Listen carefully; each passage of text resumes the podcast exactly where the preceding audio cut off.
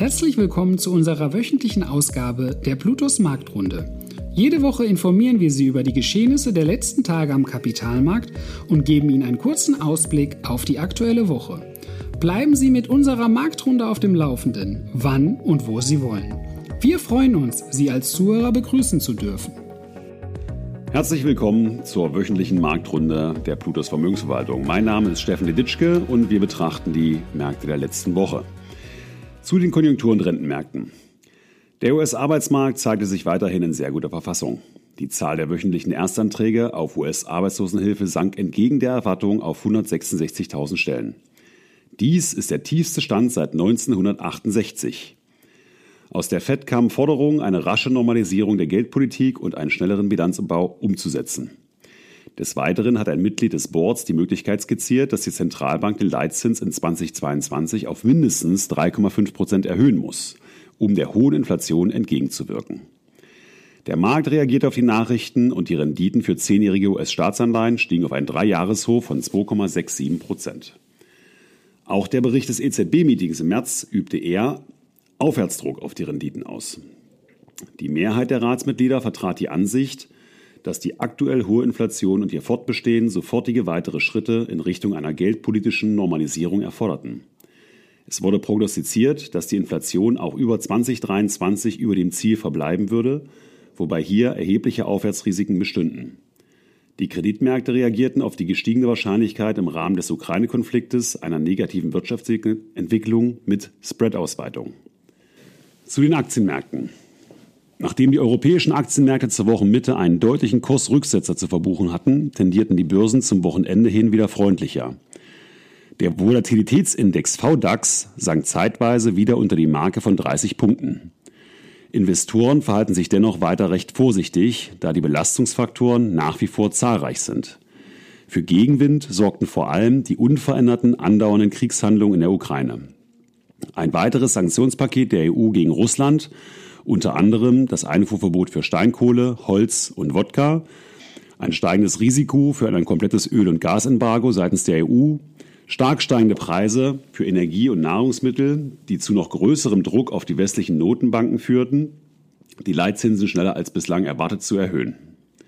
Das Risiko für ein Stagflations- oder Rezessionsszenario weicht weiter nicht aus den Märkten. Zu ausgewählten Einzelwerten. In Frankreich sagte der französische Leitindex am Mittwoch stark ab. Grund hierfür war eine neue Umfrage zur französischen Präsidentschaftswahl. Laut dieser hat die rechtsgerichtete Marine Le Pen den Abstand zu Staatspräsident Macron so stark verringert, dass der Ausgang nun als offen gilt. Davon waren unter anderem auch unsere Position in Vancy betroffen.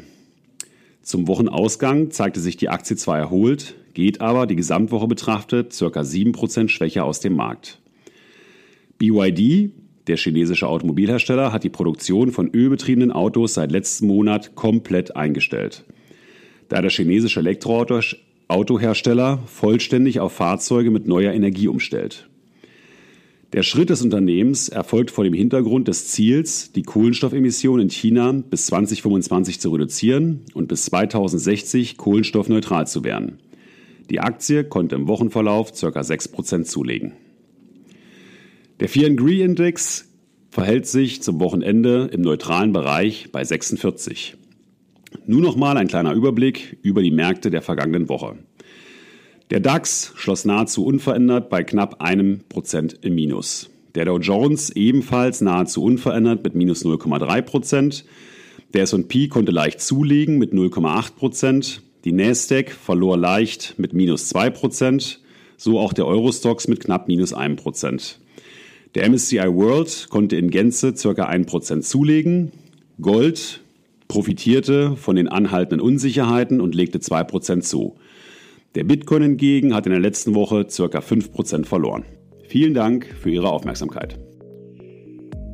Danke, dass Sie sich unseren Bluetooth Marktrunde Podcast anhören. Wenn Ihnen der Podcast gefallen hat, dann hinterlassen Sie gerne eine Bewertung auf Apple Podcasts und folgen Sie dem Podcast auf Spotify. Teilen Sie ihn bitte auch auf Facebook, Twitter und LinkedIn und besuchen Sie plutos.de. Viel Spaß weiterhin und bis zum nächsten Mal, Ihr Plutos-Team.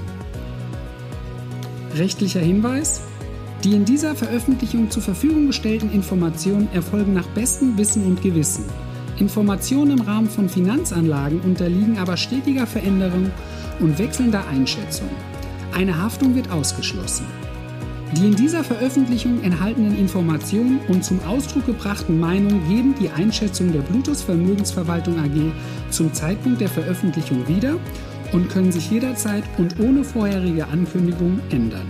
Angaben zu in diesen Zukunft gerichteten Aussagen spiegeln die Zukunftserwartung der Bluetooth Vermögensverwaltung AG wider, können aber erheblich von den tatsächlichen Entwicklungen und Ereignissen abweichen.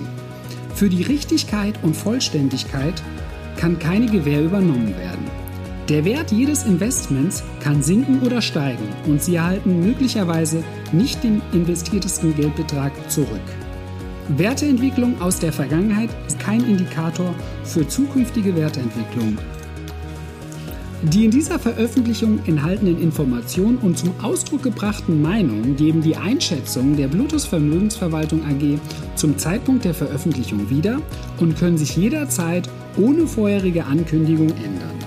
Angaben zu in die Zukunft gerichteten Aussagen spiegeln die Zukunftserwartungen der Bluetooth Vermögensverwaltung AG wider können aber erheblich von den tatsächlichen Entwicklungen und Ergebnissen abweichen.